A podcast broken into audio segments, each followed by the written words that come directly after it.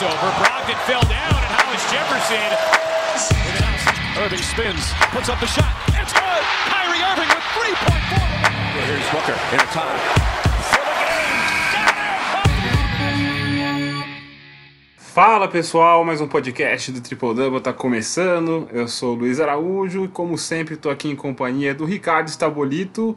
E parece que o mercado de troca tá esquentando, hein, Ricardo? Parece que temos já algumas coisas aí prometendo. Sejam bem-vindos aí mais uma vez. É um prazer te receber, como sempre, aqui. Olá, Luiz. Um, um salve para todo mundo que acompanha o Triple Double.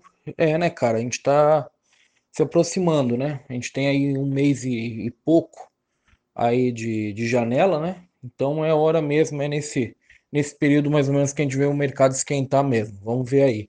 Essa segunda, especialmente, essa última segunda, antes da gente gravar, foi bem movimentada aí com, com assuntos que a gente vai falar aí, Blake Griffin, André Drummond, né? Pois é, vamos falar um pouquinho dessas trocas já já no nosso podcast aqui. Temos também muita conversa sobre a briga no Oeste, mas não lá nas cabeças. A gente vai fugir um pouquinho da briga pela liderança e falar sobre como tem muita gente ali sonhando com um play-in. Talvez só o Minnesota Timberwolves um pouco mais abaixo, mas a gente vai mergulhar um pouquinho mais ali nesses times que estão brigando pela oitava, nona, décima colocações ali, zona de play-in. Vamos falar também, como sempre a gente tem feito por aqui, de basquete brasileiro com o Lucas Guanais, que tem novidades aí para comentar conosco sobre o jogo das estrelas. E a gente começa justamente com as trocas nas pinceladas da semana.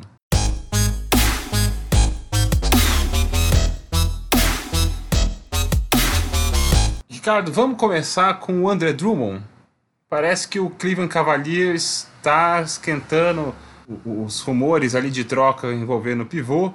Já era de se imaginar que isso fosse acontecer, que o Cavs ia tentar explorar esse cenário, principalmente depois da chegada do Jarrett Allen, né, naquela troca gigantesca que mandou o James Harden para o Brooklyn Nets.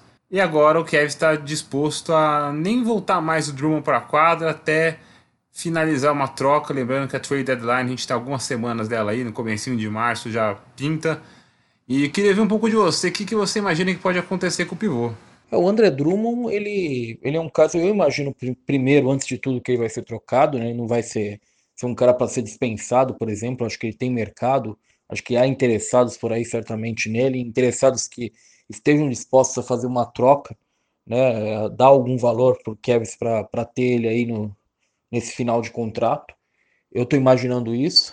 E eu acho que assim, esse, esse cenário que se pintou agora dele ser afastado, me parece que era uma coisa inevitável, né? Porque o, o Kevs obviamente precisa abrir espaço para o George Allen jogar mais, até porque o Kevs vai ter que investir muito dinheiro na, na, renovação dele. Então ele precisa ter certeza do que tem em mãos, por mais que a gente saiba que o George Allen seja um bom jogador. Né? Então o André Drummond tá meio que como um obstáculo ali e, e, assim, ele é um obstáculo para o Kevs hoje, mas certamente eu, eu acredito que ele tem valor para alguns times. Se fala muito em, em Toronto, né, para uma troca, e de fato ele ajudaria o Toronto. Não, não sei o que, que Toronto daria em troca, uma mecânica meio complicada, mas eu acho que, sem dúvida, ele, ele tem algum. Ele, ele pode ajudar Toronto, pode ajudar outros times no, no mercado. Eu, particularmente, acho que o André Drummond, já disse para você, né?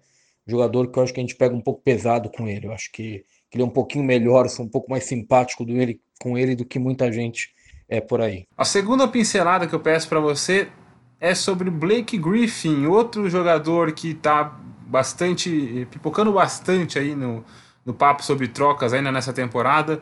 Também vai ficar sem jogar até segunda ordem. O Detroit Pistons, é, a gente lembra que fez uma aposta grande né, em cima do Blake Griffin quando foi buscá-lo ali, no, envolveu um negócio com o Los Angeles Clippers, pegou um contrato grande. O Blake Griffin ainda tem essa temporada de contrato e mais uma próxima de player option que a gente imagina que ele vai exercer, mas o Pistons está ali aparentemente decidido a emplacar uma troca por ele. Mesma pergunta te faço, o que, que você acha que pode rolar? O Blake Griffin é um, um caso parecido, digamos assim, na, na aparência com o, o caso do André Drummond mas é só aparência, eu acho. Acho que o Blake Griffin é um caso muito mais complicado para você conseguir uma troca, né? É, é, um contrato realmente muito difícil de ser trocado, né? 76 milhões por dois anos de contrato. é muita coisa. Eu acho que, que ele é o tipo de cara que tende a, a única solução para o Pistons, se realmente quiser tirar ele do elenco, seja dispensar, sabe? É, a gente já viu um caso disso com o Pistons há algum tempo, né, Luiz? O caso de Josh Smith também, que tinha um contrato longo, três anos de contrato, no caso Blake Griffin são dois, mas que acabou sendo dispensado an antes mesmo do, do último ano de contrato, porque era um obstáculo ali, né? Então é, é difícil, cara. Eu, particularmente, acho que o Blake Griffin não tem mercado para troca para ele, com esse contrato que ele tem. É, é, chato, é triste, mas é a situação. Acho que no mercado de agência livre, se ele for dispensado, aí eu acho que ele vai ser um, uma peça mais interessante aí. Vai ter bastante gente interessada. Mas para troca, eu não vejo muito caminho. E o terceiro cara aqui, terceira pincelada, mais um jogador prestes a ser trocado, ou pelo menos é isso que o time que o tem espera que aconteça. O Sacramento Kings está querendo emplacar um negócio ali pelo Nemanja Bielitsa. É um jogador que imagino que pode ser muito útil para muito time competitivo. o que, que, você acha que vai acontecer? O que, que você consegue imaginar que dá para o Kings buscar por ele? Não é uma situação muito fácil, mas enfim, queria ouvir um pouquinho de você. O que, que você vê desse casamento ali, aparentemente no final, entre Nemanja Bielitsa e o Sacramento Kings? Ah, o Bielica é um jogador que, que ele é mais útil, eu acho, do que a maioria pensa sabe? Por jogar no Kings e tal, a gente não presta muita atenção geralmente nele, mas é um, um ala pivô que melhorou muito como arremessador ao longo da carreira, né? Hoje ele é um especialista em arremessos, acerta 40% para mais de três pontos aí consistentemente temporada a temporada. Ele, ele é um bom passador, ele não é sensacional, mas para a posição ali, para um ala pivô, que é como ele joga hoje, eu acho que ele é um passador no mínimo na média, provavelmente acima da média ele enxerga o jogo bem, é um cara inteligente. Eu, eu gosto do Bielica, eu acho que muita gente pode fazer uso dele. Tem Hit, tem Sixer sendo é, especulado, acho que certamente para esses times ele vai ser muito mais valioso do que para o Kings. Para o Kings ele não faz sentido, né? 32 anos, está fora da, da linha etária, digamos assim, do, do núcleo que o Kings quer desenvolver, né? Com Darren Fox, com Marvin Bagley, mas para outros times, eu acho que com essas características, eu acho que ele pode ser bastante útil. E eu acho que uma troca vai acabar saindo. Mas o valor é complicado, né? Porque o Kings que quer se livrar dele, na verdade, né? Pelo que a gente ouve. Então eu acho que que o Kings pode conseguir, logicamente vai ter que levar um contrato aspirante aí nesse valor, né, para bater, Nesse valor aí, eu imagino que ele ganha na faixa de 6, 7 milhões, o, o Bielica. E eu diria para você umas duas escolhas na rodada. Eu não acho que seja muito mais do que isso que o Kings consiga, não.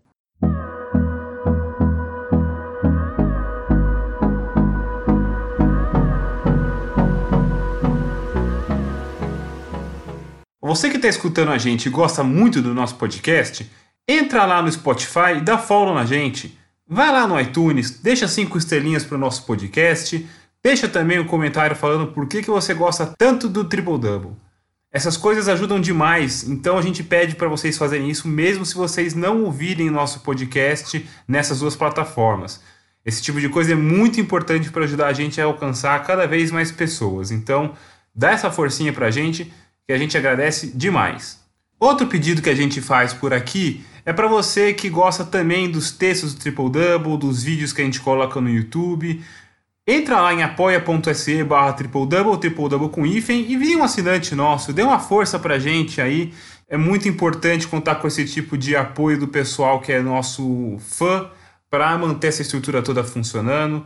A partir de 15 reais por mês, não só você ajuda a gente a manter toda essa estrutura aqui em pé funcionando por mais uma temporada, como participa aí vez ou outra de algumas brincadeiras, concorre a prêmios e tem a oportunidade de participar aqui do podcast com a gente. Então vá lá em apoia.se barra triple double triple double com hífen, vire um assinante nosso.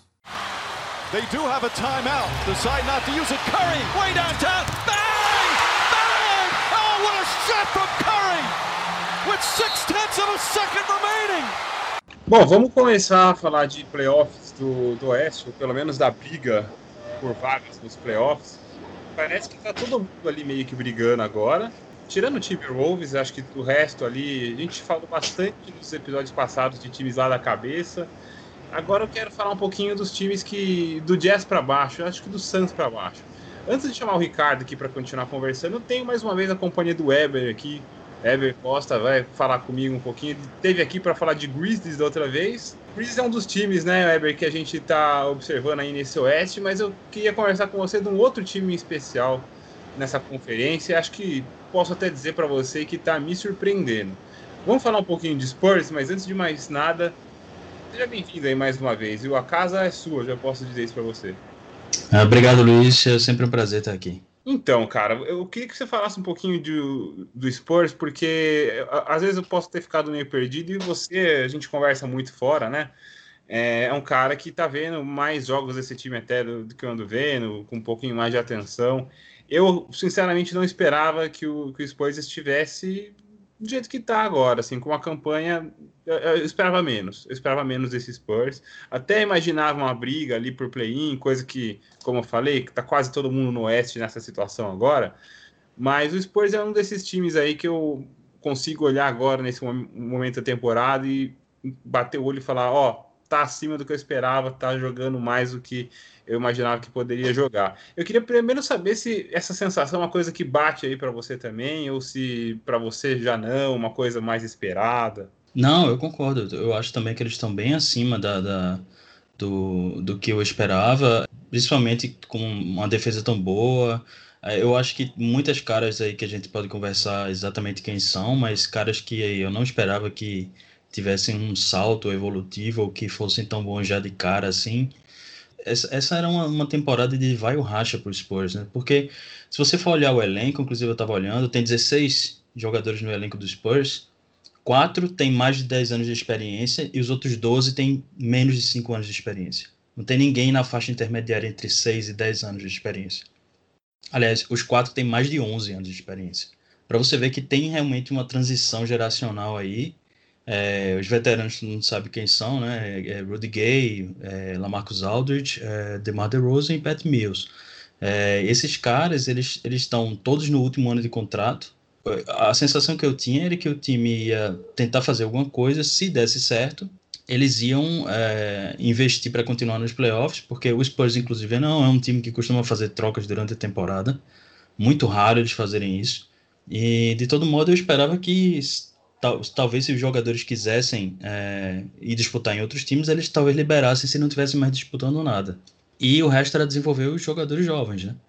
Então é bem surpreendente, sim, que com caras tão jovens e com veteranos que gente já, muita gente já desconsiderou, assim, tipo como o Rudy Gay, muita gente nem considera como um jogador muito bom e a gente pode falar dele um pouquinho, é, que eles iam estar tão bem.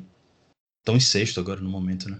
E você estava falando aí, é, acho que um ponto coletivo que mais chama atenção de cara nesse Spurs, defesa muito boa.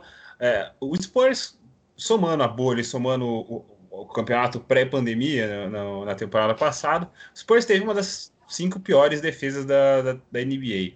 E é até uma coisa que costuma, historicamente, né, no, pelo menos sob a regência ali do Greg Popovich, uma coisa que costuma, que, que destoa, né, perto do que a gente consegue ver ao longo desses anos todos os trabalhos do, desse time do Greg Popovich. E agora o time já tem de novo a nona melhor defesa da temporada, a nona mais eficiente, né, no ranking de eficiência que a gente está. Né, no momento que a gente está conversando aqui agora, está empatado com o Boston Celtics em oitavo lugar.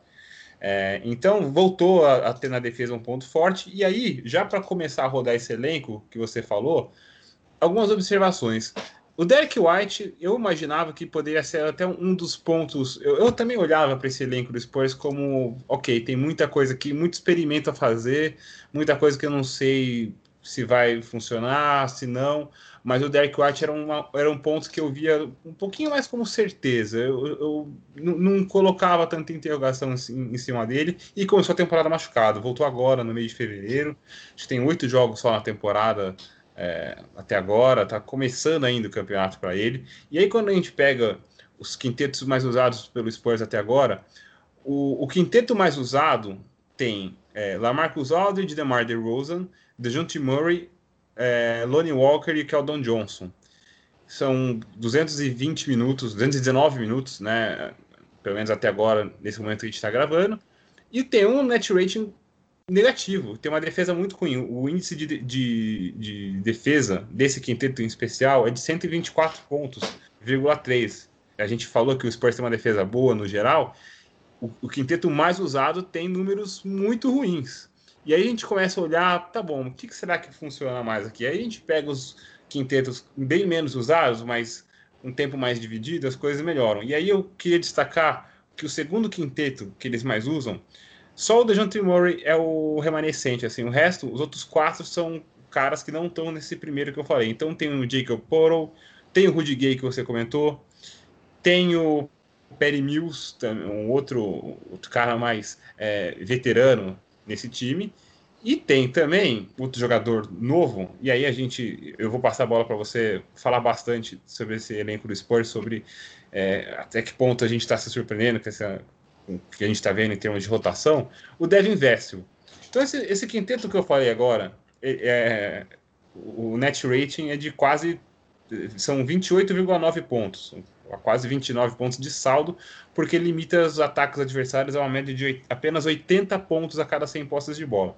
Eu joguei um monte de número aqui, Eber, mas o que eu queria, na verdade, era saber umas impressões mais, é, não sei se individualizadas a palavra, mas olhar um pouquinho mais para parece que é um trabalho ainda em desenvolvimento no sentido de vamos achar quintetos é, confiáveis, quem que a gente pode deixar mais tempo em quadra, que combinação que serve mais para a gente.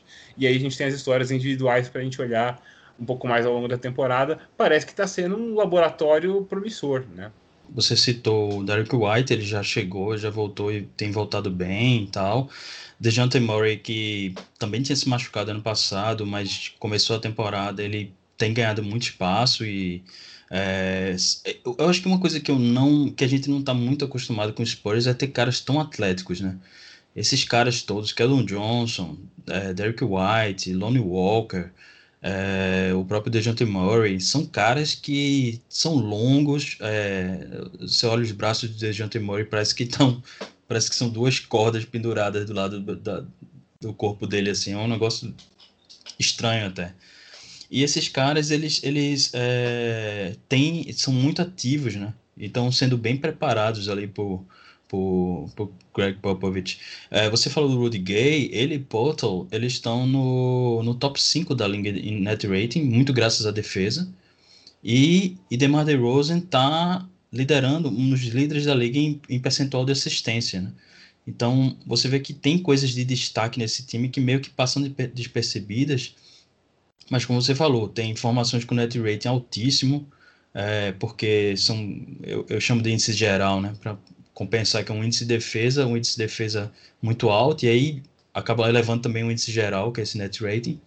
E aí a gente pode dissecar um pouco assim o elenco, eu acho interessante pensar nisso, que se você for pensar do lado mais dos, dos bigs, né, dos pivôs e tal, eu acho que é o ponto que ainda é um pouco, você falou laboratório, o ponto é o, é o que está um pouco mais estabelecido. Mas ele, ele, ele pontua ok, ele defende ok, mas é, é ok, né? O Eubanks, que é o reserva dele, é um cara que finaliza mal, mas dá muito toco, por outro lado. E Aldridge é, tá meio que em fim da carreira, assim. Ele não tem voltado bem, tem se lesionado muito, e ele parece que não se encaixar muito com esse, com esse Spurs. E vai sair, né? Eventualmente no fim da temporada. Ou vai ser renovado, mas não vai ser um dos caras principais, né? E aí, se você for para ala, aí você já tem é, Keldon Johnson, tem o Vessel, que é um cara que chega que parece meio pronto, ele chuta de três pontos, ele rouba muita bola. Keldon Johnson é um cara muito atlético em terra. Eu acho engraçado porque ele, ele, ele é aquele cara que tem jogo que ele chuta só duas bolas de três pontos. Tem jogo que ele chuta sete. Parece que ele tá. Ou ele tá ainda tentando achar esse feeling de quando ser um cara mais de perímetro, quando ser um cara mais de infiltração, ou então ele está atendendo a orientações de Popovich de acordo com cada time que ele está jogando. Eu ainda não consegui identificar exatamente o que é que está acontecendo nisso aí. Mas é interessante a gente ficar observando. E na, no backcourt, né, os, arma, os armadores e alas armadores, tem todos esses que você citou, Murray White, Lonnie Walker, que é um cara também muito atlético, ataca bem. Tem esses caras, uma coisa que me preocupava ano passado e ano retrasado é que eu não, eu não vi ele chutando bem, e eu achava que isso já era um problema no Spurs. e eles melhoraram um pouco, assim. Eles pelo menos estão ali na faixa de 34, 36% de três pontos. Isso abre um pouco o jogo também, né? The Rosen, que é um cara que não chuta bem de três pontos, ele tem chutado pouco, mas quando ele chuta, ele tenta chutar bem, é, selecionar bem o arremesso, né? E desse ponto de vista de composição de elenco, o que a gente tá vendo realmente é assim, muita promessa que a gente não sabe bem no que vai dar, né? Será que, será que o Vassell, por exemplo, vai virar um cara de pull-up, né, de, de, chute saindo do drible é, de três pontos? É, o, que, o que que esses caras vão virar? Isso é muito interessante. Assim, se eu fosse torcedor do Spurs, eu estaria muito animado para o que vai vir por aí, né? Porque tem muito, muitas opções dentro do, do time para o que vai acontecer. É, só nessa parte do, do front court, né, do, do garrafão e tal, é que não tá muito promissor. Tirando o Potter, tem Trey Lyles, que é um cara que já veio do, do é, jogou no Nuggets, quem lembra dele. É um cara que era para ser um stretch, um stretch 4, stretch 5, stretch 5. Mas ele não tem chutado bem três pontos, não tem cumprido essa função. É, lá Marcos Aldridge, que também tinha tido uma evolução de três pontos, também não, não tem chutado muito. É, então, essa parte aí é, um, é o que é um pouco preocupante. Mas, no geral, o time é bem interessante para o que está por vir, né? Eu tava pensando nisso agora. Ainda que esse time acabe eventualmente não indo para playoffs, batendo na trave, é, porque eu volto a insistir aqui até o ponto inicial dessa conversa, é como tem muita gente brigando por vaga nesse Oeste. Ainda assim, deixa, não deixa de ser animador, né? Acho que é um projeto não para agora, é para próximos anos. E ver tanta gente, você falou de muita gente atlética. Porra, é, tem muito time em reconstrução na NBA aí que adoraria ter sei lá, 60% do que o Spurs tem hoje. Não sei se eu estou exagerando aqui, mas eu. Até por torcer para o Bulls e ver tanto um processo de, de renovação tão é, confuso, tão longe ainda de você olhar e, e, dizer, pô, tá aí um processo confiável. Eu tô achando que esse do Spurs é um. É que não. Eu não sei se é um processo de renovação 100%, ou pelo menos um, um processo tradicional de reconstrução porque é, manteve ali os principais, o, que pelo menos na teoria são os principais jogadores, lá Marcos Alves e DeMar DeRozan, mas é, dentro do que eles tinham em mãos, que trabalho muito bem feito, né, de pensar caras no draft, a, o, o, negócio que a gente falou lá no papo sobre Grizzlies, uns podcasts atrás, sobre desenvolver talento, o Spurs é um time que tem uma cultura muito sólida nesse sentido também. Então, mesmo que não, não acabe não rolando uma vaga em playoffs nesse ano, acho que não depende muito disso exatamente é, esse processo, o, o, resultado desse processo que o Spurs está passando, esse laboratório que eu estava falando para você. Primeiro que a gente não sabe nem, por exemplo, se Popovich vai estar tá aí ano que vem, né? Ele, tinha, ele vai assumir a seleção americana e ninguém sabe se ele vai se aposentar ou não, se ele vai continuar no Spurs ou não tem é, a, o prospecto de Beck Hammond, né, que está aí como sempre uma opção para assumir o time, mas de todo jeito é, você tem uma base muito interessante e a gente sabe que a posição mais escassa, talvez não seja nem a posição, mas o, o tipo, o arquétipo de jogador mais escasso na NBA é o, o cara que defende e chuta de três pontos, né? E os Spurs têm pelo menos uns dois ou três caras desse tipo, assim, eles têm uma ala recheada, é, eles têm um backcourt flexível, porque são caras longos. Uh, Lonnie Walker às vezes joga na 3, por exemplo. É, então, assim, não, não é uma coisa muito. Eles têm muitas opções, né? Inclusive em termos de jogada. Outro dia eu coloquei no Twitter uma jogada do, do Spurs em que ele. É, Popovich estabeleceu uma.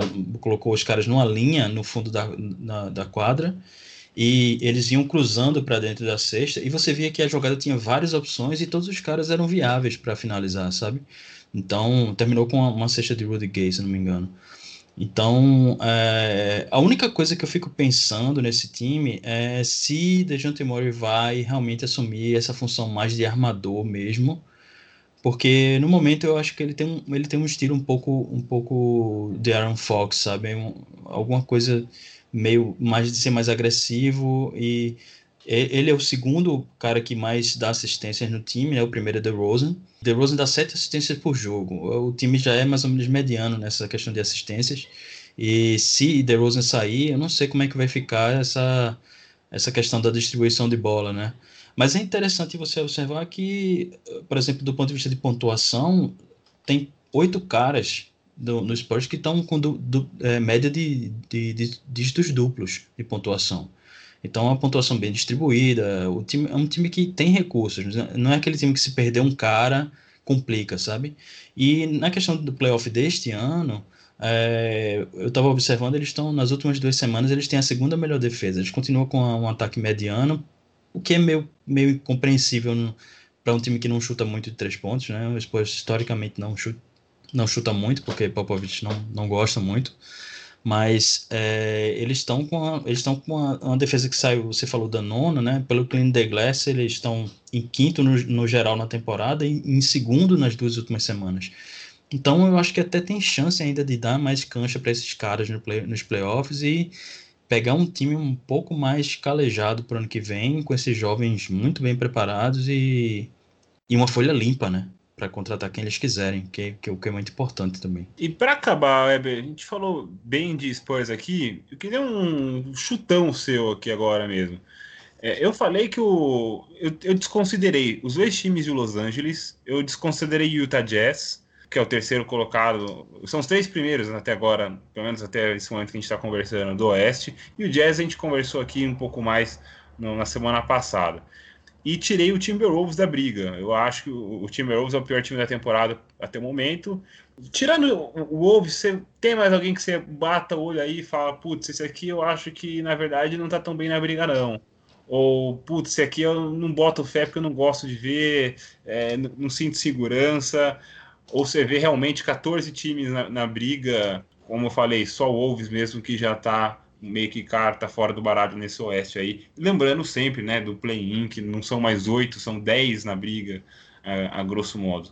Eu, eu acho que desses, desses é, 14, digamos aí, que estão brigando, eu acho que. Primeiro o OKC, que não, não, não tem esse projeto, né? Eles não estão com essa intenção, eles realmente querem é, testar jovens. Não vou dizer que eles querem tancar, porque não, não parece. Eles estão jogando para valer, né?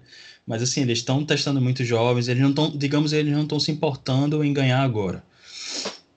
O Wilson está muito desajustado em termos de, de elenco mesmo, muita lesão, muito problema. Eles estão caindo vertiginosamente pelas tabelas aí. Acho que estão com seis derrotas consecutivas agora. Então, até dois, três dias atrás, eles estavam sem pivô contrataram o Ray Spalding, que estava que eu estava livre. O Pelicans, eu, eu acho que eu não confio no Pelicans, eu não acho que vai dar muita coisa. E o Grizzlies também não é um projeto para agora. Então, quem eu espero que suba um pouco agora é o Dallas, que é, parece que está começando a se ajustar de novo. Pozinhos voltou e tal, se ele se mantiver saudável. O Sacramento, se ele melhorar a defesa, por enquanto o Sacramento faz uns jogos bons, outros ruins, mas eu não confio no Luke Walton, não acho que ele é um bom técnico, eu acho que ele não, não coloca esse time para correr o suficiente, como o David, David Jurger fazia. É, eu acho que é um desperdício com um time tão atlético você não fazer isso. E eu acho que é isso. Eu acho que quem deve se garantir mais é o Denver, que, que tá subindo também. E realmente vai ser difícil de, defender, de determinar quem vai ficar com essas vagas 5 e 6 aí. Mas eu diria que o Spurs tem boas chances, sim. E o, o Portland e o, e o Denver. Eu acho que esses três aí vão brigar por essas duas últimas vagas. O resto, Golden State e tal, eles vão, eu acho que eles vão brigar pelo play-in, sim. Valeu, Eber, obrigado, cara. Eu agradeço mais uma vez por sua participação aqui. É, como eu falei, né? O, eu estou chamando o Ricardo aqui agora para para voltar a conversa, mas você é um cara que eu vou ter mais vezes aqui. Já se, fica esperto aí, já pode esperar mais convites, cara. Ah, vamos lá, vamos conversar de outros times. Eu acho que tem muita coisa interessante na, na NBA que as pessoas às vezes não prestam atenção porque fica muito essa narrativa de quem, quem vai ganhar, que claro, o mais importante é ser campeão, mas as histórias que acontecem em cada time durante a temporada são muito interessantes, caras que são descobertos, técnicos que você que acabaram de estrear e estão indo muito bem. Então, assim, é sempre interessante a gente estar tá observando os times que, que não estão no foco da mídia e ver o que que que, é que tem de interessante neles para comentar. E, Ricardo, chega mais aqui, cara, porque nessa briga do Oeste aí, nesses, nesse tanto de time aí que a gente tem, tem o Kings, né, que acho que merece um pouquinho mais de atenção, que tem feito algumas coisas que a gente não tinha visto aí nos últimos anos. Esse tanto de vitória seguida aí, foram seis em sete, né? Não sei, eu não sei quanto tempo fazia que o Kings não, não tinha uma sequência dessa. É, mas é um time que, assim, não, a gente não sabe se vai chegar lá, se vai botar fim esse jejum de playoffs, é o maior da NBA até agora, nessa, nesse momento, pelo menos, da história, é o maior da, de toda a liga. A gente não sabe se vai ser nesse ano que vai chegar ao fim, eu ainda acredito até que não, mas é, já está sendo um time que merece um pouquinho mais a nossa atenção, podemos dizer assim. É, dentro do possível, né, Luiz, do que a gente conhece que Sacramento faz geralmente, eu acho que esse é o caso, né? Eu acho que é um time que dá para a gente ficar um pouco mais de olho, digamos assim, a gente tem um pouco mais de interesse para ver. É, sobre o quando foi a última vez que fez seis vitórias em, em, sete jogos, eles fizeram na verdade na temporada passada, pouco antes da pandemia. Eu nem lembrava disso mais, mas antes dessa da temporada passada foi, havia sido em 2008. Então assim faz muito tempo, né? Se justifica, né? Faz muito tempo que o Kings realmente não tem um time relevante. O Kings, nesse tempo, aí, nesse intervalo de jogos que ganhou, e agora já está vivendo uma série de três, de três derrotas, se não me engano, então já meio que está voltando, digamos assim, ao, ao, que a gente se acostumou a ver do Kings nos últimos anos, a defesa melhorou muito, né? O Kings estava competindo para ter a pior defesa em eficiência da história da liga. E nesse intervalo de sete jogos, eles tiveram uma defesa ali, a décima ou décima primeira melhor em eficiência. Então, assim, a defesa deles melhorou muito nesse momento. Teve alguns jogos, e a gente tem que ponderar, que foram uns três desses seis jogos até, que foram jogos bastante equilibrados e que no, no último quarto o Darren Fox resolveu simplesmente. E o Darren Fox é, é, é, é um ponto específico que a gente tem que falar em separado desse momento do Kings, porque ele tem jogado muito, muito, muito bem, né? Até se justificando se, se, se pensar nele como um All-Star, eu acho que Hoje ele tem uma candidatura firme para ser um All-Star, não sei se vai ser, é complicado. O West é muito concorrido, mas é, especialmente nessa sequência de jogos aí, o que ele fez pelo Kings foi muito importante e, e assim, ofensivamente, tirando a defesa de lado, é, o Darren Fox é o que realmente funcionou no, no Kings nos momentos mais críticos, né? Foi aquilo que constantemente foi o diferencial do Kings. Simplesmente os times não conseguiram impedir que o Darren Fox entrasse no garrafão. Nesse período aí de sete jogos, se eu não me engano, o Darren Fox foi o segundo jogador com mais infiltrações na liga, né? E, e, com um aproveitamento muito alto, um aproveitamento que é um dos melhores ali entre os 10, 15 jogadores com mais volume nesse tipo de jogada. Então, assim, os times não conseguiam manter o Darren Fox longe do garrafão. E, e, quando ele consegue infiltrar, ele é um bom finalizador, mas ele também consegue encontrar os jogadores livres, né? Ele não é um armador tão baixo assim, especialmente para a NBA atual, em que os times jogam com formações mais baixas um armador com uma boa estatura, então ele consegue tirar passes ali, consegue uma visão por cima ali um pouco interessante, um pouco mais interessante do que a maioria, para de fato soltar essa bola do garrafão e encontrar arremessadores espaçados. Então eu, eu acho que especificamente do Kings teve essa melhor defensiva que é algo para se ficar de olho, né? É uma coisa que realmente eles estavam uma negação. E eu acho que para ser bem sincero com você, uns três jogos desses aí, ô Luiz, tem que botar contra o Aaron Fox, porque no último quarto ele simplesmente tá vivendo uma, um momento especial e decidiu, sabe? E a gente sabe que tem isso às vezes, né? Tem esses caras que, que vivem alguns momentos e aí, é lógico, a gente tá falando de jogadores um, com um pouco mais até de estofo do que o Darren Fox, mas que esses caras aí chegam no último quarto, fala não vou perder e o time não perde, né? Eu queria que você falasse um pouquinho do, do Aaron Fox, a questão de desenvolvimento individual dele. Como é que você vê isso perto é, do Darren Fox que entrou na NBA, levando em consideração também o Darren Fox que a gente projetava, né, quando entrou mesmo via draft, algumas comparações mais com, com, com John Wall, né, o, o John Wall mais novo, muito pela velocidade, e aí a gente tinha muito esse lance de o Kings precisa correr bastante para a gente usar o melhor do Aaron Fox. E agora o Fox está na quarta temporada da NBA. Tá, esses 23,2 pontos representam a maior média dele até agora nesse quesito na NBA nessas quatro temporadas. Tem chutado melhor.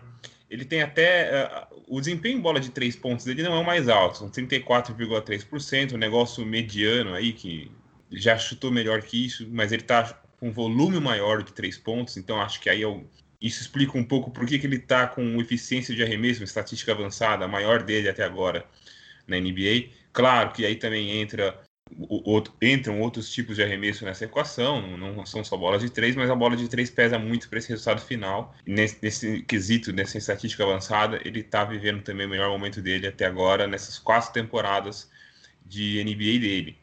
É, eu queria que você falasse assim, acho difícil pensar ainda em Darren Fox All-Star, mas é, é, a melhor versão dele até agora? Você esperava mais, esperava menos? Acho que é isso aí mesmo? Tá dentro do esperado? Que, assim, o arremesso dele melhorou. E isso é, é um ponto importante. A última temporada dele, especificamente, ele teve uma queda é, considerável, né, arremessando. E eu acho que agora ele, ele não está no melhor momento da carreira dele arremessando. Ele já chutou, na segunda temporada dele na NBA, se eu não me engano, ele chutou na casa de 36, 37% mas é, para o volume que ele tem hoje, 34 para um cara que não é um arremessador, eu acho que é bem interessante. Eu acho que nesse ponto é uma, é uma evolução interessante para ele, até pela forma como a liga se desenvolveu, né? Porque ele realmente chega na NBA como um não chutador, como o Wall, por exemplo, era.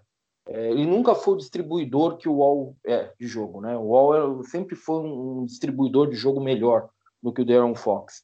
E, e, eu acho que isso permanece, mas o Aaron Fox ele se desenvolveu de forma razoável nesse sentido. Hoje ele é um jogador que consistentemente te entrega duas assistências por turnover.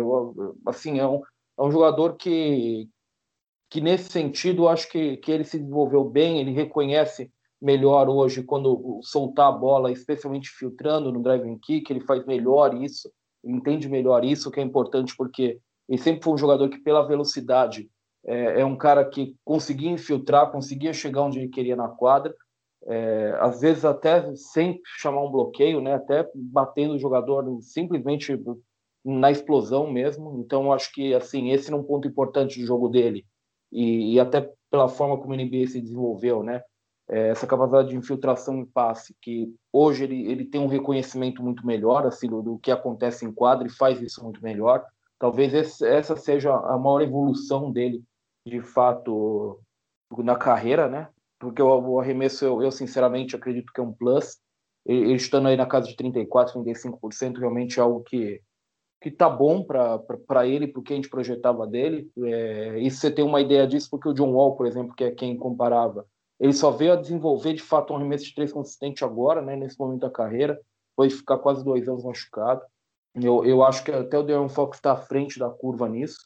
E até aproveitamento de arremesso em geral dele, né, né Luiz? Ele, ele tá melhor. Eu acho que ele, que ele se tornou um finalizador melhor. Hoje ele não só chega na cesta, hoje ele consegue finalizar melhor em torno da cesta. Então, eu acho que, que são alguns pontos em que ele, em que ele de fato melhorou ao longo do tempo e é, e é normal que ele evolua, porque, como você disse, é um jogador de 23 anos, quarta temporada na NBA, então, assim, esse é um momento que, que ele realmente precisava evoluir. Eu acho que em pontos-chave, se ele não explodiu de fato, né? Se ele não é um superastro, eu acho que ele desenvolveu de forma bastante razoável, a ponto de a gente chegar aqui e falar, ó, se, se o De'Aaron Fox for um All-Star esse ano, não é nenhum absurdo, né? Eu acho que nesse sentido o que eu posso dizer sobre a evolução dele pensando lá atrás, Luiz, é que embora ele não seja o John Wall, John Wall é uma comparação muito alta, digamos para ele, nos pontos, a minha impressão é que nos pontos em que ele precisava evoluir, ele evoluiu de forma satisfatória. Ele não é um superastro, não é um cara que arrebenta em todos esses quesitos, mas eu acho que hoje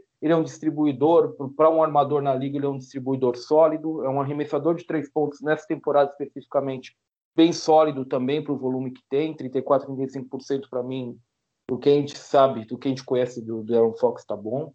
Então eu, eu diria para você que é uma evolução satisfatória. Agora, é, e realmente o que você disse, né? Ele, ele é um cara que vai ser cogitado para o Star, mas talvez ainda não seja a hora, né? Especialmente pela campanha do Kings. A campanha do Kings ainda não ajuda tanto assim, né? Tem muito time bom no Oeste.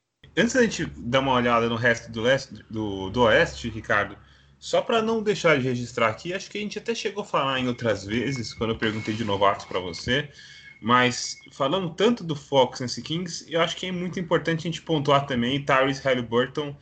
Não sei se vai ser uh, como é que ele vai acabar na premiação de novato do ano, mas é, eu acho que parece muito seguro a gente já imaginar que é um, um jogador que o Kings acertou muito bem com ele. É, o Kings, é, é, se olhar o histórico recente, não é difícil encontrar grandes besteiras feitas no draft. Nesse ano parece que a coisa foi totalmente diferente. Então esse é um ponto e eu queria também colocar aqui uma estatística que eu acho interessante. O Kings tem o quarto quinteto mais usado na temporada até agora, com, que ficou mais minutos em quadra até o momento, atrás só do time titular do Knicks, do Pelicans e do Sixers que a gente falou aqui semana passada. O Kings é o quarto. O, o quinteto em questão é o, o, tem o Rashawn Holmes, o Harrison Barnes, Buddy Hilde, é, o Marvin Bagley, né, o, posição 4, acabei esquecendo ele, e o Darren Fox. Então, só para deixa eu falar na posição certinha aqui, bonitinho. Então, seria mais ou menos Holmes, Bagley, Barnes, Hilde e Fox. Com esses cinco em quadra, em 321 minutos, até esse momento que a gente está gravando esse podcast, o Kings tem uma, um net rating de 6 pontos e meio. Faz 118 pontos, a cada 100 postas de bola e toma 112,3. Não é uma defesa boa, mas é uma defesa melhor do que a média do Kings é, até agora no, na temporada. Se a gente olhar o ranking de eficiência defensiva, o Kings ainda está em último, com eficiência de 117,8 pontos eu pego essa carona nisso para dizer que, Ricardo, os três outros times, assim, os quatro piores times da NBA em defesa até agora, o Kings é o pior. Os outros três é, também são do Oeste. É, tão, são, tem o Pelicans ali que está mais ou menos nessa briga, região de play-in, campanha um pouco negativa. Tem o Blazers que está bem, ainda não ajustou a defesa, mas é um time que está bem, é, brigando ali por mano de quadra, né? E até acho que não vai conseguir, que tem um degrau entre Blazers e Suns, mas o Blazers está um pouquinho mais acima nessa disputa. E o Dallas Mavericks é o outro que está buscando ainda uma recuperação. Tá dando indícios de melhora aí nesses, nesses últimos dias, mas ainda é um time que tem mais derrotas do que vitórias, um time que ainda está bem abaixo da temporada passada. Como é que você vê? É, eu falei do. Vamos por partes, tá, Ricardo? Eu falei dessa. Primeiro do quinteto do, do Kings, né? Aquele que tem mais minutos até agora, e quando a gente olha os quintetos do Kings em si, é um time que é, a, a, gente consegue talvez pensar que pode ter resultados melhores defendendo menos a rotação. Passa por aí um problema desse time, e aí eu queria que você também olhasse um pouco mais para fora do Kings, é, um panorama geral desses times aí. Quem que você confia? quem você não confia tanto. É, o, o Rockets, por exemplo, é um time que chegou a estar com uma campanha acima de 50% e teve, está né, até agora, esse momento, passando por uma série de derrotas, já ficou bem para trás. O Rockets agora é o 14 da conferência, né? Tá só à frente do Timberwolves, vem seis derrotas seguidas. Então, eu queria que você faz, fizesse um apanhado geral em cima disso tudo que eu falei aí. Não sei se eu te confundi, mas queria ouvir um pouco mais de você. Bem, só voltando no, no, primeiro ponto, né, Luiz? O Halliburton, ele, ele talvez seja o jogador mais inteligente do Kings já hoje. Então, esse, isso dá ideia, talvez, um pouco do elenco do Kings, mas dá uma ideia também do que ele é como jogador. É um jogador muito inteligente, é um jogador que, que se encaixa muito bem no Kings, porque o De'Aaron Fox é o jogador que dá ritmo, que dá velocidade, e o Tyrese Halliburton, um grande problema dele como prospecto, pelo menos para mim, é que para um armador de NBA, ele não tinha essa característica de dar velocidade para o time ele é um jogador muito mais cadenciado, então acho que, que até por isso ele não seria um armador principal na liga. Eu acho que nesse sentido jogar com o Darren Fox casa muito bem para ele, eu acho que é muito bom para ele.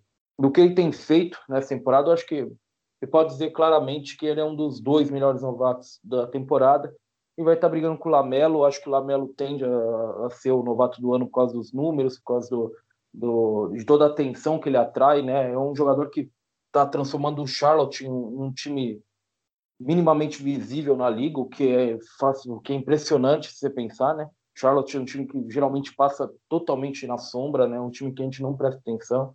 E o, Lamelo está fazendo isso, mas o, o Tyrese Halliburton, ele não joga tanto quanto o Lamelo, não produz tanto quanto o Lamelo, mas para mim ele deveria estar tá pau a pau ali, realmente ser considerado em pé de igualdade com o Lamelo pelo impacto que ele tem no time. O que inicialmente é melhor com ele de, de todo esse pessoal que está nessa briga aí, né? Eu, eu não sei exatamente se, se há muitos times que eu não posso confiar, Luiz, porque é aquela história, com play-in puxando dois que não se classificam, então você tem dez é, times nos playoffs, eu acho que mesmo times que a gente não confia, eu acho que acabam entrando porque tem muito classificado, né? Dois terços da, da, da, da conferência vão pelo menos para o play-in, então é, é muito time nesse sentido, quem que eu não confio desse pessoal que está meio que na briga? Aqueles dois que estão mais embaixo, inclusive abaixo do Kings, né? No Rockets é um time que teve um bom início ali sem o James Harden, mas eu acho que já está bem provado que, que é um início um pouco insustentável, né? É, é um time que depende muito da defesa, como outros times dependem da defesa, por exemplo, o Grizzlies aqui no, no Oeste. Mas é diferente do Grizzlies, ele tem um ataque que realmente é complicado, um ataque bem inoperante. É, deve ser nesses últimos jogos, aí nessa sequência de derrotas, deve ser o pior ataque da liga em eficiência. Realmente um time que produz muito pouco ofensivamente.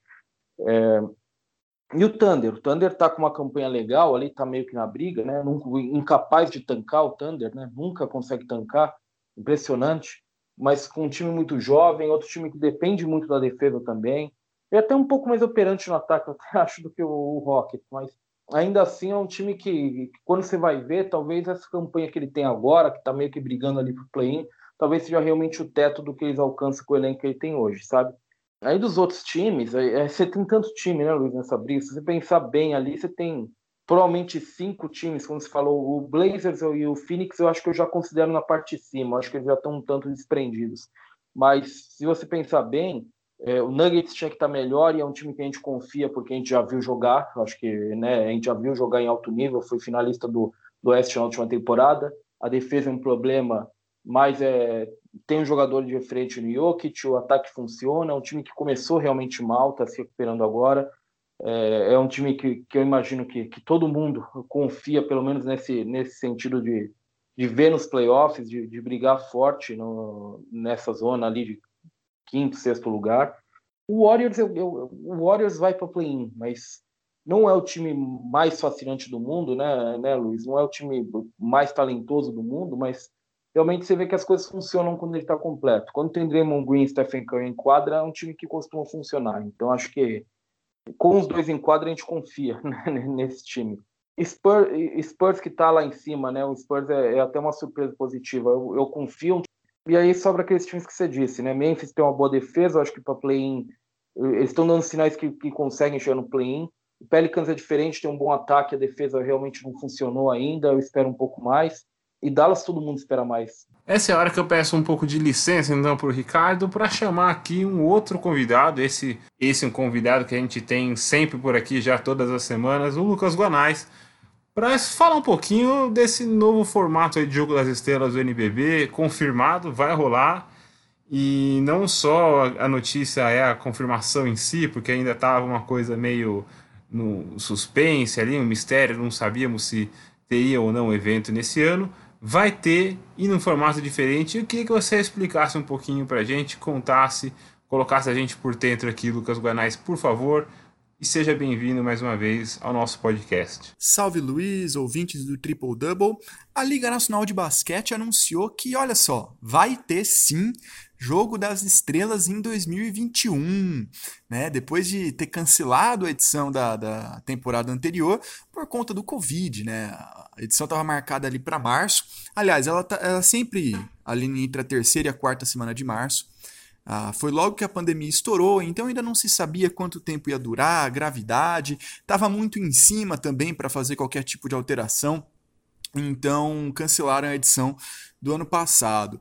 E esse ano em 2021, né, na temporada 2020-2021, o Jogo das Estrelas vai rolar nos dias 18 e 19 de março, né, uma sexta e um sábado, como tradicionalmente acontece.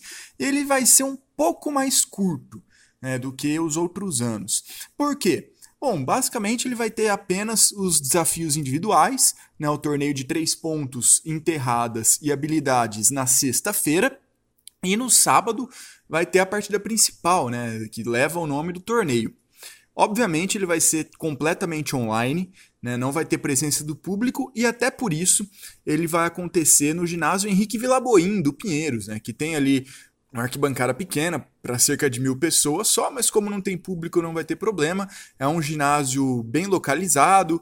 Uh, outros eventos da Liga Nacional já ocorreram lá no, no ginásio Henrique Vilaboim, como por exemplo a abertura da temporada retrasada, a abertura do NBB, na verdade, né? a cerimônia que inaugurou o NBB mais de uma década atrás foi feita no ginásio Henrique Vilaboim. Então a Liga Nacional de Basquete gosta muito de usar aquele espaço. Ah, e bom, Por que ele vai ser mais curto, né? Na sexta-feira vai ter o, vão ter os eventos de sempre, né, os torneios individuais, e no sábado sempre existia a partida principal e mais alguma coisa. Já teve ano que foi o Jogo das Estrelas feminino, já teve ano que foi torneio de celebridades, já teve ano que foi torneio Desafio Interligas, né, com jovens do Brasil e jovens da Argentina. Esse ano a Liga Nacional de Basquete deu uma inovada. É, se foi para o bem ou para o mal, a gente vai ter noção mais para frente. Mas mudou.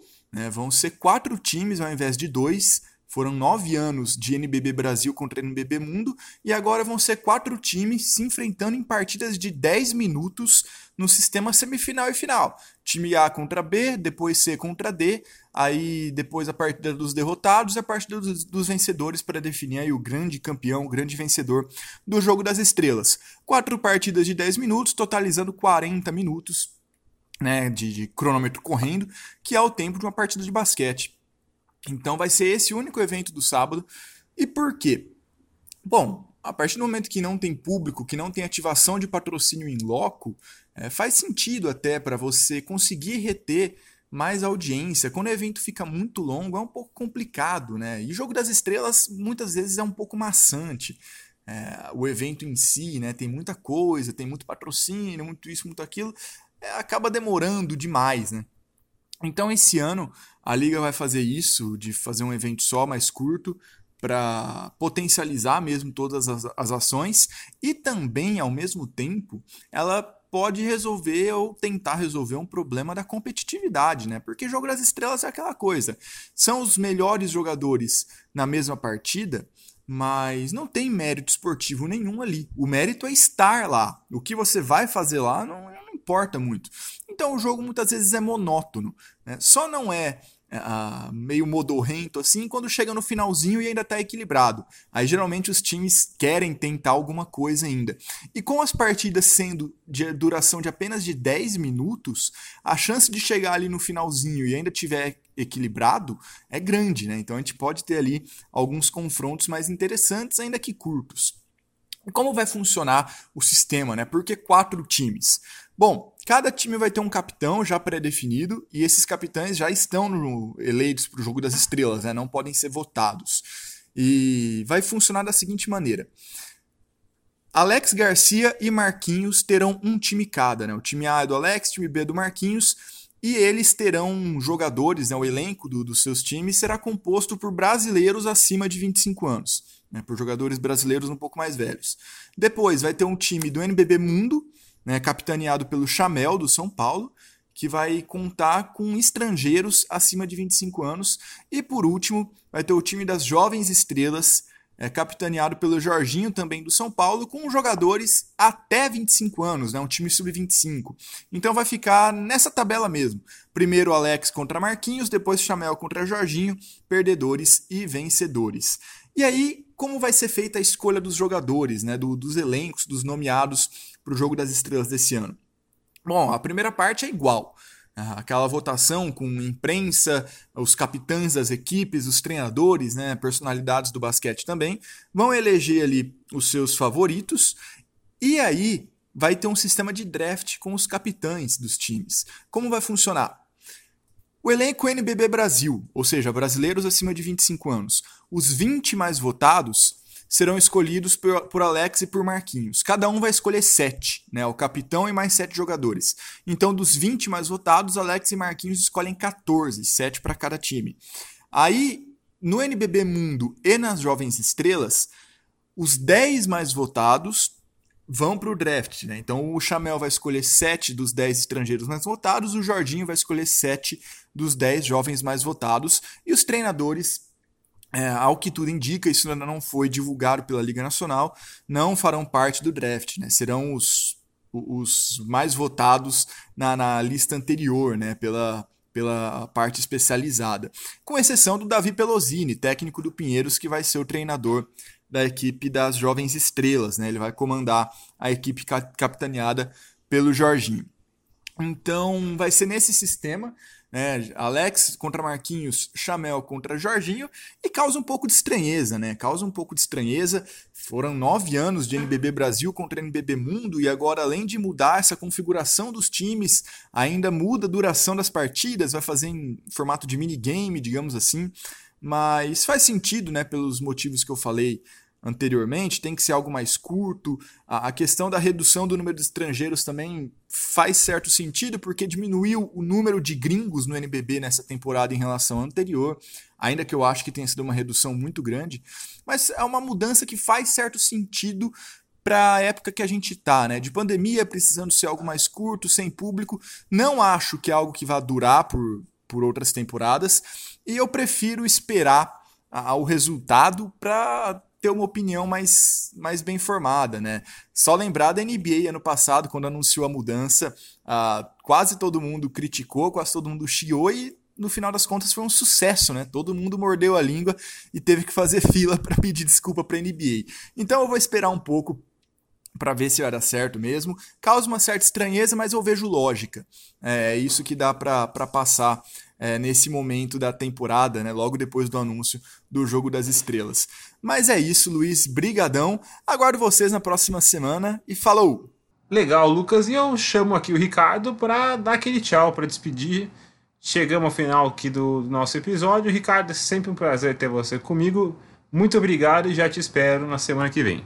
Opa, Luiz, eu que, eu que sempre agradeço. Fico um abraço para todo mundo que acompanha o Triple Double e até a próxima. Pode contar comigo. Obrigado também a todo mundo que acompanha a gente, pessoal que manda sugestão de pauta pra gente no Twitter, que interage. A gente espera vocês também na semana que vem, tá bom? Até lá, tchau! Crossover, Brogdon fell down and Hollis Jefferson. Irving spins, puts up the shot. It's good. Kyrie Irving with 3.4. Here's Booker in time.